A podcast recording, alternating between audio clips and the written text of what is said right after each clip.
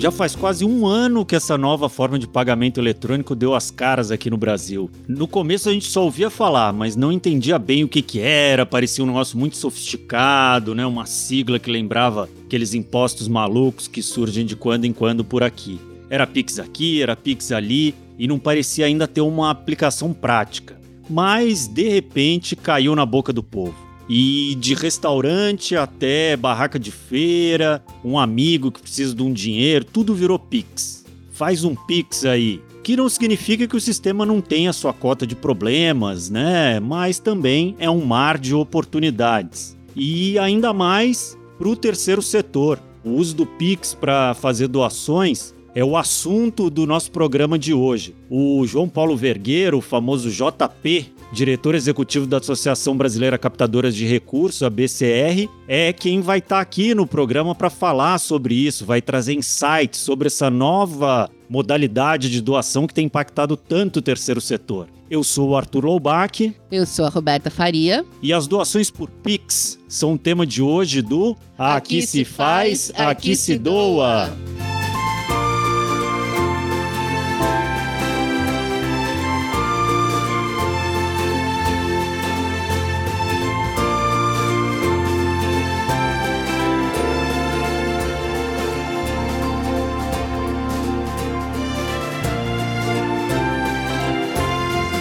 Está começando mais um Aqui Se Faz, Aqui Se Doa, o seu podcast semanal sobre cultura de doação produzido pelo Instituto MOL com apoio do Movimento Bem Maior e divulgação do Infomoney. O tema de hoje é um daqueles raríssimos que a gente pode dizer que afetam quase todo mundo mesmo. Afinal, que doador nunca se encrencou para pagar um boleto ou enfrentou alguma dificuldade na hora de apoiar uma ONG do coração? Eu acho que dá pra gente dizer que todo mundo já passou por algo assim. O Pix veio para facilitar demais o processo de transferências de dinheiro, né? Ele também permite doações menores que antes muitas vezes não eram aceitas. E não é à toa que a maioria das ONGs aqui no Brasil já aderiu ao Pix. Engraçado como a gente se acostuma rápido com o que deixa a vida mais fácil. E olha que a coisa foi crescendo de forma orgânica mesmo, com as pessoas percebendo aos poucos como essa modalidade ajudava no dia a dia. Bem por aí. E olha só, eu tenho alguns dados saindo do forno para esquentar a nossa discussão. De acordo com o Banco Central, em setembro desse ano, 2021, já tinham cadastrados quase 110 milhões de brasileiros no Pix. E como uma, uma pessoa pode ter mais de uma chave no Pix, o número é muito maior. Ou seja, mais da metade da população brasileira já está usando o Pix. Também em setembro desse ano, mais de um bilhão de transações foram feitas com o Pix por aqui. Apesar de os jovens serem os que usam mais, uma boa parte dos usuários está na faixa que vai dos 30 aos 49 anos, o que significa que não são jovens, né? São 30 aos 49 anos também estão ótimos. É verdade que o Pix facilita muito as transferências financeiras e também tem os seus problemas, né? Já houve caso grande de vazamento de chaves, também tem sido usado por criminosos em assaltos e sequestros. Ainda assim, do lado das doações, os resultados são bem impressionantes. Uma pesquisa feita em agosto pela BCR apontou que 80% das ONGs já estão usando Pix, sendo que outras 15% também pretendem aderir em breve. Além disso, muita gente tem recorrido ao sistema para fazer pedidos individuais, né, de pessoas físicas para pessoas físicas de dinheiro nas várias redes sociais. Hoje existe uma polêmica sobre a cobrança de transações por Pix para ONGs. Isso porque ela está prevista na criação do Pix no caso de transferências por empresas, né? No caso de pessoas jurídicas, no caso de pessoas físicas, ela é gratuita e vai continuar assim. Mas a doação poderia ser considerada um modelo diferente de transação. O caso está sendo discutido, inclusive, no Senado. Existe um projeto que tenta proibir a cobrança de taxas no caso de doações para organizações da sociedade civil e institutos de pesquisa sem fins lucrativos. E o Pix está longe de ser uma exclusividade brasileira, vale falar também. Antes mesmo dele ser lançado aqui, dezenas de países no mundo, como Estados Unidos, Índia, China, Japão, Rússia já usavam seus próprios sistemas de pagamento instantâneo. Mas foi no Brasil que ele teve a adesão mais rápida do mundo. O brasileiro adora uma novidade, né? Dá para dizer também que boa parte das ONGs lá fora já usavam sistemas parecidos para receber doações, então exemplos de como isso funciona não faltam mundo afora.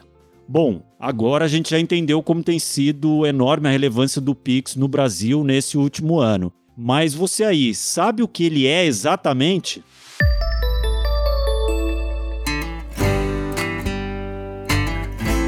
Ah, pessoal, essa é fácil, né? Você já deve saber, mas o Pix é um sistema de pagamento criado pelo Banco Central que começou a funcionar oficialmente em novembro de 2020. Ele tem um grande diferencial, que é fazer transferências automáticas em até 10 segundos. Isso mesmo, você ouviu bem. A qualquer hora do dia ou da noite, botando na conta também os finais de semana e feriados. A expressão faz um Pix já ficou popular, né? Significa ver o seu dinheiro saindo da conta em tempo real e caindo rapidinho na conta de um destinatário sem nenhum tipo de intermediário.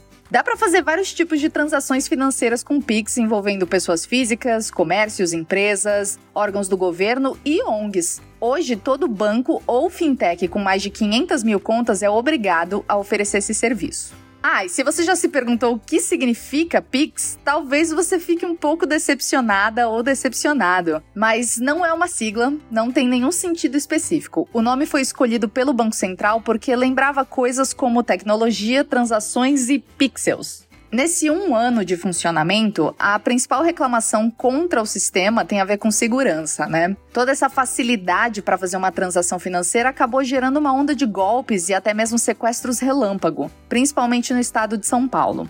Para conter esses crimes, o sistema passou a ter, em outubro de 2021, um limite de mil reais para transações feitas entre as 8 horas da noite e as 6 horas da manhã seguinte. Os bancos também ganharam um tempo maior para analisar movimentações aparentemente suspeitas. Caso seja comprovado um crime, eles passam todos os dados para as autoridades de segurança. No fim das contas, a gente espera que tudo isso ajude, né? Bom, eu sou a Rafaela Carvalho e toda semana eu te ajudo a desvendar um termo importante para a cultura de doação. A gente se fala em breve. Até mais! Muito obrigado mais uma vez, Rafa. Aliás, não sei mais se eu tô vivendo ou só esperando a Rafa me explicar alguma coisa que eu não sei. Roberto, do jeito que as explicações da Rafa são incríveis, eu não duvido que seja a segunda opção, viu? Mas já que o nosso assunto de hoje são doações por Pix, nada mais natural do que falar com alguém que vive isso no dia a dia. E não estou me referindo só às ONGs, mas aos dois lados dessa transação. Por isso mesmo, a gente procurou a Maria Fiório, uma das organizadoras da Mudando Fluxos, que desde maio distribui absorventes para pessoas em situação de vulnerabilidade, tanto em Vitória, no Espírito Santo, quanto em Ponta Porã, no Mato Grosso do Sul. Hoje, a maior parte das doações que elas recebem é por Pix. Além dela, também conversamos com a fisioterapeuta Mariana Brugione, que recentemente usou o sistema pela primeira vez para fazer uma doação. Vamos ouvir a Maria primeiro? A gente decidiu a começar a aceitar doações pelo Pix, né? Diretamente pelo Pix. Então a gente separou uma conta nossa que estava vazia e criamos uma chave do Pix com o e-mail do projeto. Então todo o dinheiro que cai lá é revertido para a compra dos absorventes para a gente doar. Isso foi a virada de chave do nosso projeto. Foi aí que começou a andar mesmo, que as pessoas começaram a doar. Porque aí não tinha isso de, ah, valor mínimo de doação é 20 reais. Não. As pessoas poderiam doar um real, um e cinquenta, três reais. Então juntando isso com a divulgação que a gente fez hoje, né, tanto Rios quanto TikTok, que alcança muitas pessoas, se todo mundo que assistir doasse um real, doasse três reais, a gente conseguiria muito mais rápido do que, por exemplo, sei lá, algumas poucas pessoas pararem e irem lá no site doar 20 reais. Que coisa bacana de ouvir. Aliás, para quem quiser doar, o projeto tem recebido doações pelo Pix com a chave mudandofluxos@gmail.com. Mudando fluxos tudo junto gmail.com. E agora a gente perguntou para Marina como está sendo a experiência de doar com Pix. Sempre que posso, eu dou, faço uma doação pela internet numa instituição completamente segura, né, confiável. E é muito simples. Você pega a chave principal e doa. E eu fiz uma doação para Manaus também por Pix porque estavam precisando de mais de oxigênio. E é super simples, eu sempre usei Pix, uso desde o começo e estou super contente com ele. Obrigada, Marina. Depois de escutar um relato como esse, a gente entende como essa abertura de doações por Pix pode ajudar as organizações. E se já tem muitas que aderiram, podemos esperar que logo quase todas devem ter essa opção para os doadores. O potencial é enorme mesmo, Roberta. Nesse momento de pandemia e crise econômica pelo qual a gente está passando, pode ser também um aliado importante para ajudar todo o terceiro setor que tem sofrido com essa queda de doações. Arthur, eu acho que não tem ninguém melhor para traçar esse panorama das oportunidades do que o representante de uma das principais associações do meio. Eu vou chamar aqui agora o João Paulo Vergueiro, diretor executivo da Associação Brasileira de Captadores de Recursos, a ABCR. Quem já é ouvinte do podcast vai lembrar dele do episódio 13, um dos mais ouvidos da nossa história, falava sobre como agradecer uma doação. Para quem não ouviu esse episódio, vale lembrar que o João é mestre em administração pública, graduado em direito, atua como professor de responsabilidade social corporativa na FECAP e é conselheiro da Kibonoye e da Fundação Amor Horizontal. Oi, JP, seja bem-vindo mais uma vez ao nosso podcast. Obrigado por aceitar o convite mais uma vez. Oi, Arthur. Oi, Roberta. Eu que agradeço o convite de estar aqui com o Instituto MOL e prestigiando tanto o podcast como também tendo a oportunidade de compartilhar um pouquinho de conteúdo aqui com vocês e conversar. JP, a gente até citou aqui alguns dados já no começo do episódio de informações importantes aí que a BCR descobriu na pesquisa com organizações da sociedade civil, né? Como que você enxerga hoje o impacto do uso do Pix no terceiro setor? Nossa, Arthur, o Pix ele veio para transformar como a gente consegue apoiar o terceiro setor e como o próprio terceiro setor, as organizações conseguem desenvolver o seu trabalho. Eu estava estudando recentemente mais números do Pix, né, números oficiais do BNDES, já são 300 milhões de chaves criadas para usar o Pix. A maioria arrasadora é de pessoa física, né? Pessoa física, naturalmente, é maior usuário, tem muito mais pessoa do que a empresa. E dentro das pessoas jurídicas, as ONGs aderiram de forma gigantesca, né, maciça. E isso facilitou muito a doação e vai continuar facilitando muito a doação. Antigamente, e antigamente no nosso conceito é coisa de um ano atrás, antes da pandemia, né? Uhum.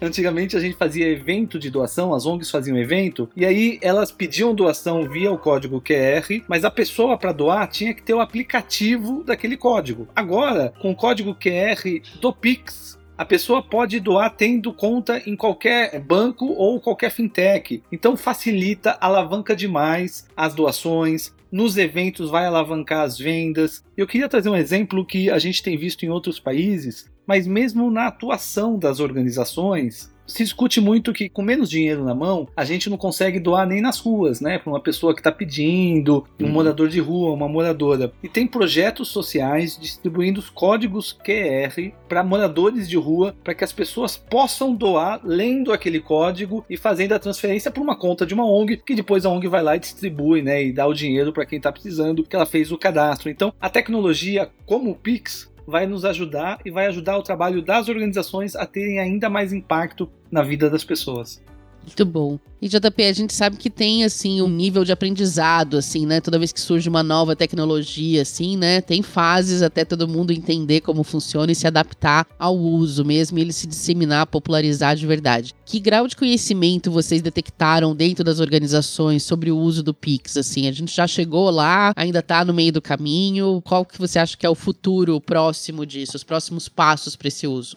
Pela nossa própria pesquisa, 80% né, das organizações já tinha aderido ao Pix, 15% ia aderir. E isso para mim, quer dizer, você chegar em 95% de quase adesão das organizações que responderam à pesquisa, mostra um nível de conhecimento muito grande, pelo menos em relação à ferramenta, né, a como ela funciona. E me parece que é bastante lógico, porque as organizações são feitas de pessoas, as pessoas aderiram ao Pix de forma absurda. Minhas filhas fazem skate, eu pago o professor de skate via Pix, né? Encanador, eletricista, cabeleireiro e assim, de uma hora para outra, tudo porque a gente não precisa mais ter várias contas bancárias. E as organizações tinham várias contas bancárias e divulgavam, às vezes no site, no carro. Eu já vi em lataria de carro, Caixa Econômica, Bradesco, Santander. Agora não, é chave Pix.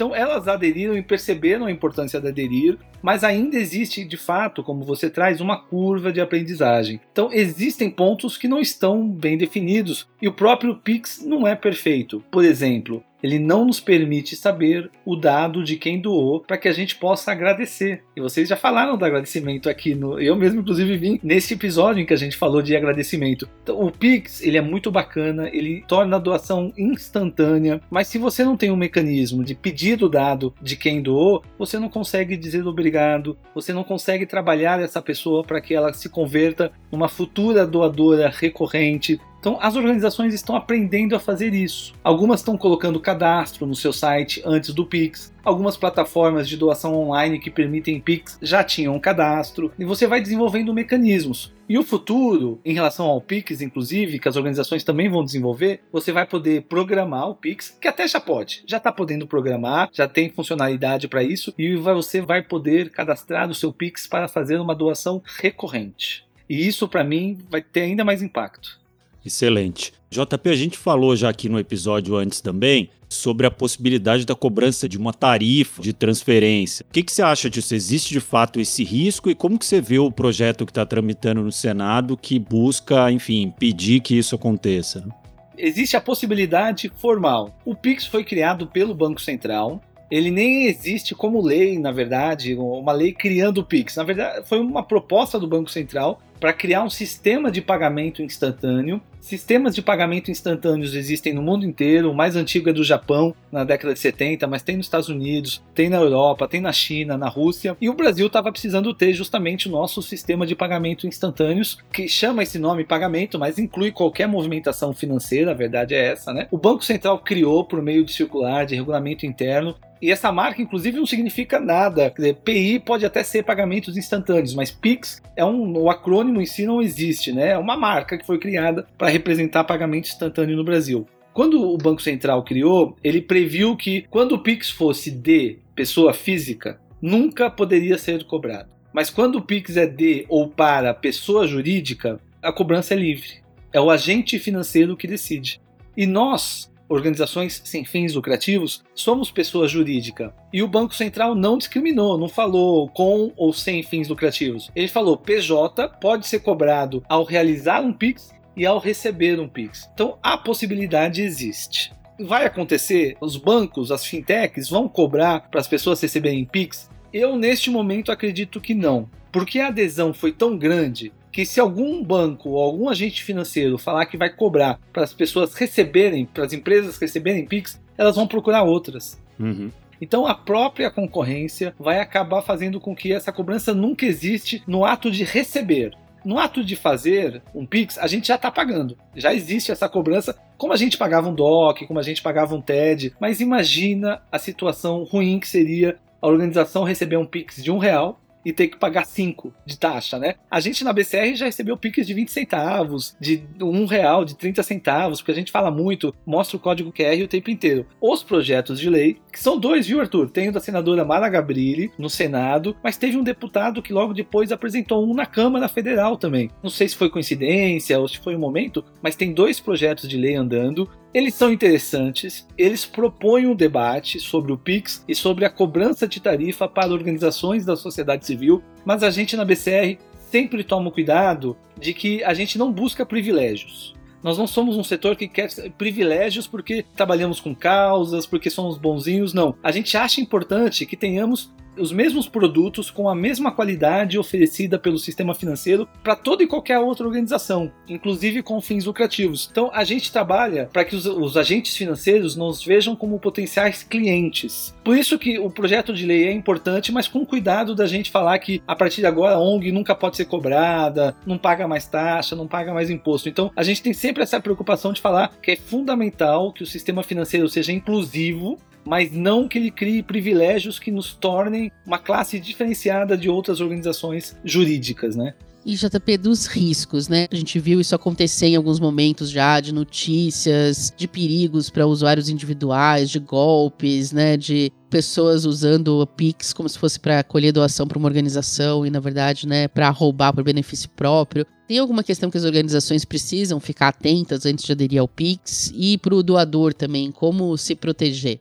Com certeza é importante a gente ficar atento, seja como pessoa física ou jurídica. As fraudes já existiam naturalmente, não foram inventadas com o Pix, pessoas mal intencionadas utilizando o tema da doação para desviar dinheiro sempre existiu e a gente trabalha, o próprio setor trabalha para fortalecer a imagem do setor, inclusive combatendo e denunciando esse tipo de pessoas que fazem isso. No caso específico do Pix, primeiro, é fundamental que ele seja de pessoa jurídica, ele esteja ligado ao CNPJ da organização. Durante a pandemia, a gente até viu em algumas campanhas piques de pessoa física. E aí, numa calamidade, às vezes na cidade não tinha uma ONG preparada, tudo bem. mas é fundamental que o Pix seja uma chave de pessoa jurídica, vinculada ao CNPJ da instituição, mesmo que a chave seja um e-mail, não tem problema. Mas quando eu coloco para doar, tem que aparecer o nome da instituição para que aumente a confiança. E as pessoas físicas, ao fazerem a doação, elas também podem pesquisar, conhecer um pouquinho mais sobre aquela organização para a qual elas vão doar. Porque no mundo em que a gente vive, todas as organizações obrigatoriamente deveriam ter um site, uma página em redes sociais como Instagram. Elas têm um histórico. A organização não é criada de uma hora para outra e de repente tem uma chave Pix e começa a pedir doação. Se for esse o caso, é claro que a pessoa tem que olhar com mais atenção para ver se realmente aquela organização está sendo liderada por pessoas idôneas. Então, a gente toma cuidado como organização para não ser instrumentalizado, não usarem um Pix para nos prejudicar, por exemplo, criando contas falsas ou com nomes parecidos. E como doadores e doadoras, a gente olha com atenção a organização, não é porque o Pix tornou fácil a doação que a gente de repente vai doar para qualquer organização mesmo que não conheça. Alguns, como a gente até faz isso, né, Roberta, né, Arthur? a gente doa bastante e com o Pix a gente doa ainda mais. Mas claro que todo mundo tem que olhar com carinho e atenção para quem vai doar. JP, fazer um Pix virou um chavão aí, né? Que aumentaram muito os pedidos de doação de pessoa física para pessoa física, especialmente nas redes sociais. Claro que tem tudo a ver com a facilidade do Pix e também com a tremenda crise econômica e social que a gente vive. Eu queria ouvir agora uma reflexão mais filosófica, assim. Você acha que esse tipo de doação ajuda ou atrapalha a própria cultura de doação que a gente luta para construir e os impactos que essa doação, né, que em inglês, né, chama mais de peer-to-peer, -peer, né, de pessoa para pessoa, pode ter para a captação do terceiro setor. Porque às vezes a gente sabe que para o doador, ele tem a impressão de que doar assim vai mais diretamente na ponta, né? Ele se sente mais fazendo diferença de maneira imediata do que doar para uma organização onde esse caminho é mais longo. Como que você acha que isso impacta a gente? Olha, Roberta, Arthur, sem meias palavras. Eu adoro a doação para par ou pessoa a pessoa. Eu adoro que a tecnologia está facilitando isso. Eu adoro que eu posso ter uma colega minha que trabalha comigo aqui na BCR que está fazendo uma rifa para crianças da comunidade no final do ano e que eu posso fazer um pix para minha amiga na rifa dela. Isso é rápido, não tem custo para mim. Eu sou apaixonado pela ideia de que as pessoas podem movimentar dinheiro de forma fácil, rápida e sem custo para incentivar, para alavancar impacto social. Seja por organizações, ou seja, pessoa a pessoa. O Pix trouxe para o Brasil uma realidade que já existia em vários lugares do mundo. Na China, por exemplo, há muitos anos, as pessoas já doam muito mais entre elas do que para organizações chinesas. Claro que lá também tem uma questão de Estado que não permite que as ONGs sejam livres, que captação de recursos tem que ter autorização. É um modelo um pouco diferente, mas já era uma tendência no mundo que as pessoas com o uso da tecnologia passassem a movimentar muito mais dinheiro par a par, pessoa a pessoa. No caso do Brasil, por que, que eu gosto ainda mais? Porque aqui no Brasil a gente discute muito e a gente trabalha muito para incentivar ainda mais as doações, para incentivar o hábito de doar. E com o Pix, é o que você falou, cada vez mais as pessoas vão ouvir falar doe, né? Doe pra gente, doe via Pix, faça um Pix. O Pix de doação é uma campanha de uma criança que está doente, é uma campanha para resgatar animais, é uma campanha para ajudar uma família que está embaixo da ponte do lado da minha casa. Eu estou doando para minha vizinha. Eu já doei aqui na minha rua para a esposa do vigia da rua que estava fazendo um tratamento de câncer. Doei, fiz um Pix. Então, esse, esse, isso torna um hábito, isso faz com que as pessoas ouçam cada vez mais falar da importância de doar. E indiretamente vai ajudar as organizações que têm uma captação de recursos mais estruturada, que estão pedindo doação. Então, do meu ponto de vista, quanto mais a gente falar sobre doação e mais fácil a gente tornar o hábito de doar, melhor para todo mundo, ainda que no começo essa doação seja pessoa a pessoa e não necessariamente apenas para organizações. Perfeito.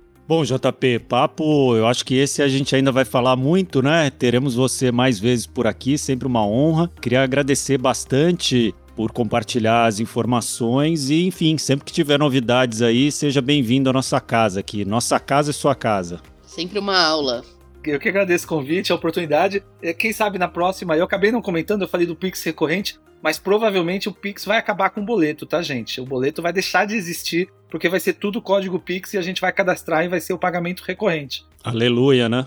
Aleluia, eu concordo. A gente não vai ter que digitar aqueles 800 números, e né? O pra... custo que isso tem para as organizações de emissão de boleto, né? Acabar. Eu concordo completamente. Então, quer dizer, tem muito a vir ainda pela frente com certeza no segundo, no próximo momento a gente vai ter ainda mais novidades para conversar. E de novo eu agradeço o convite e toda a equipe da MOL, do Instituto e todo mundo que nos ouve aí pelas várias rádios que onde está aqui o podcast. Mas ó, ficou faltando ainda a nossa rodada relâmpago. Exatamente. JP não vai embora porque agora ele vai responder as nossas cinco perguntas da rodada relâmpago e você responde com a primeira coisa que vier à cabeça, tá, JP? Combinado. JP, qual foi a sua doação mais recente? Arthur, na sexta-feira, antes da nossa gravação, eu palestrei sobre Pix e eu falei que quem colocasse a chave Pix eu faria uma doação e eu fiz seis doações para organizações no país inteiro. A última que eu me lembro de nome foi a Santa Casa de Diadema, mas na verdade foram seis, né? Faz três dias. e JP, qual que é a sua causa do coração hoje? A minha causa do coração é promover ainda mais a generosidade. A minha causa da doação hoje é promover que as pessoas percebam a importância da generosidade como um valor do dia a dia, um valor do cotidiano, para que a gente tenha um país e um mundo melhor para todo mundo. A próxima é fácil, já respondeu um pedaço dela. O que, que você doa que não é dinheiro? Eu dou muito do meu tempo, do meu conhecimento. Eu sou voluntário na pastoral da comunicação. Eu faço jornalzinho, ainda que esteja agora interrompido por causa da pandemia. E eu sou conselheiro de organizações também, então eu dou meu conhecimento e meu tempo para várias instituições, além do dinheiro que o mundo apoia. Cita uma organização ou um projeto que você admira ou apoia. Hora do merchan. eu gosto muito da Aldeias Infantis, SOS Aldeias Infantis Brasil. Eu apoio essa organização há muitos anos, como outras organizações que trabalham com crianças, mas a Aldeias Infantis tem um projeto de mães sociais que para mim é muito forte, muito importante, porque nenhuma criança deveria ficar sem os pais, nenhuma criança deveria ficar órfã ou desassistida ou ter pais que não as amem. E a Aldeias Infantis proporciona um pouco disso por meio de um projeto chamado Mães Sociais, em que elas recebem as crianças e dão carinho, dão amor para crianças para que elas cresçam e se desenvolvam e tenham o mesmo espírito familiar que eu tive a oportunidade de ter e que infelizmente muitas não têm. JP, se você tivesse que convencer uma pessoa agora a se tornar uma doadora ou doador, como que você faria? Tá aí aberto para você convencer os nossos milhares de ouvintes. Essa, essa, é difícil. Eu falaria que, meu amigo, minha amiga, não adianta só reclamar das pessoas pelo Instagram, falar mal do governo, falar que o mundo tinha que ser melhor e que a natureza está sendo destruída. A gente muda doando também, doando o nosso conhecimento, nosso tempo e, se possível, doando o nosso dinheiro para gerar impacto. Muito bom, querido. Obrigada, JP. Volta sempre. Eu que agradeço de novo e um prazerzão estar aqui. Espero ansiosamente a edição para a gente ouvir juntos. Arthur, hoje a gente está dando destaque a essa ferramenta nova que ganhou tanta importância no terceiro setor, mas tem uma outra alternativa que não sai de moda nunca, nunca perde relevância. Ah, deixa eu ver se eu adivinho. Já é o momento da Duda Schneider trazer pra gente mais uma dica quentinha de produto social, não é? Pois então, Duda, venha, tá na hora de ouvir o Merchando Bem.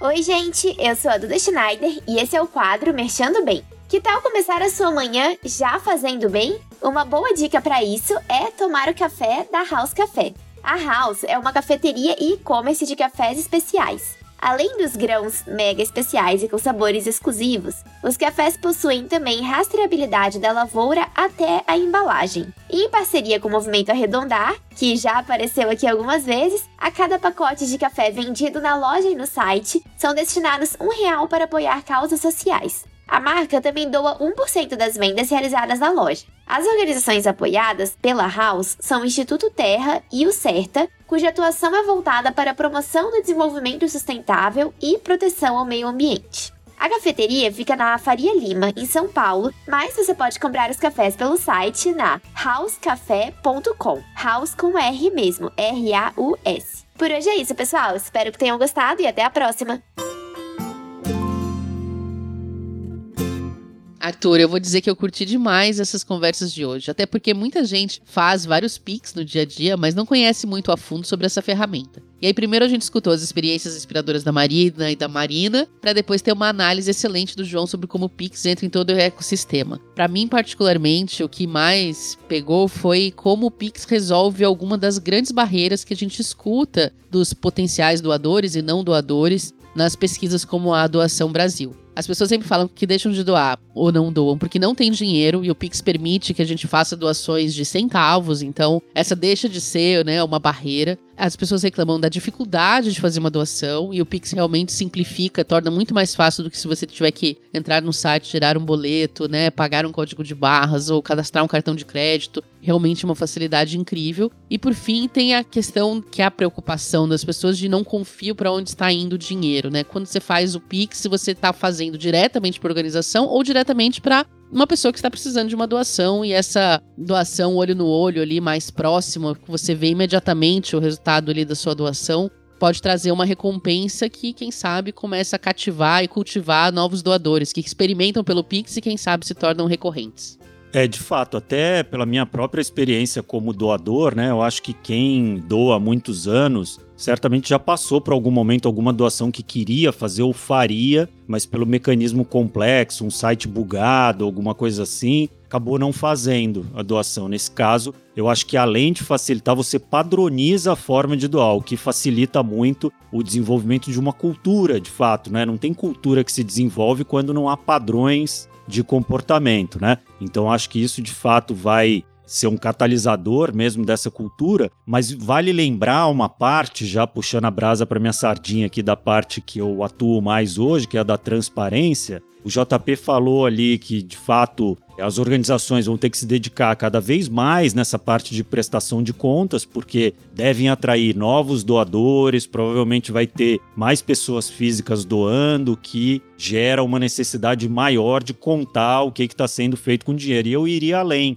eu acho que cada vez mais vai ser importante a transparência, a prestação de contas, mostrar até lá na ponta onde o impacto chegou, né? Porque os grandes investidores sociais, eles têm uma facilidade, um conhecimento maior para ler um relatório de impacto, alguma coisa assim. Enquanto que esse novo doador pessoa física, talvez não entenda ou não leia um relatório tão complexo e daí você vai ter que contar uma história de vida impactada para ele se sentir tocado. Então eu acho que essa mudança de cultura vai gerar uma mudança na cultura de transparência das organizações também, o que é bom, porque sempre que a gente tem mais transparência, as coisas tendem a gerar menos ruído, né? Então eu vejo isso com olhos muito satisfeitos, né, desse movimento que a gente está criando. Muito bom. E se você já doou por Pix e aprovou, comenta lá no nosso Instagram, arroba Instituto Mol, ou no nosso perfil no LinkedIn. Conta como foi a sua experiência, que sugestões você tem para melhorar esse sistema. E já aproveita para seguir a gente, que sempre tem coisa boa rolando todo dia por lá. E quer fazer uma sugestão de tema para o episódio, quer elogiar, quer criticar o podcast, manda um alô para a gente lá por e-mail no contato arroba institutomol.org.br e a gente vai adorar receber seu recado, positivo ou negativo, e vamos abrir um diálogo transparente para que a gente consiga evoluir junto com você. E por hoje é isso, pessoal. Semana que vem a gente está de volta. Esse podcast é uma produção do Instituto MOL com o apoio do Movimento Bem Maior. A produção é de Leonardo Neiva e o roteiro final e direção é de Vanessa Henriques e Ana Azevedo do Instituto MOL. As colunas são de Rafaela Carvalho e Duda Schneider, da editora MOL, e a edição de som é do Bicho de Goiaba Podcasts. Até mais! Até mais, gente!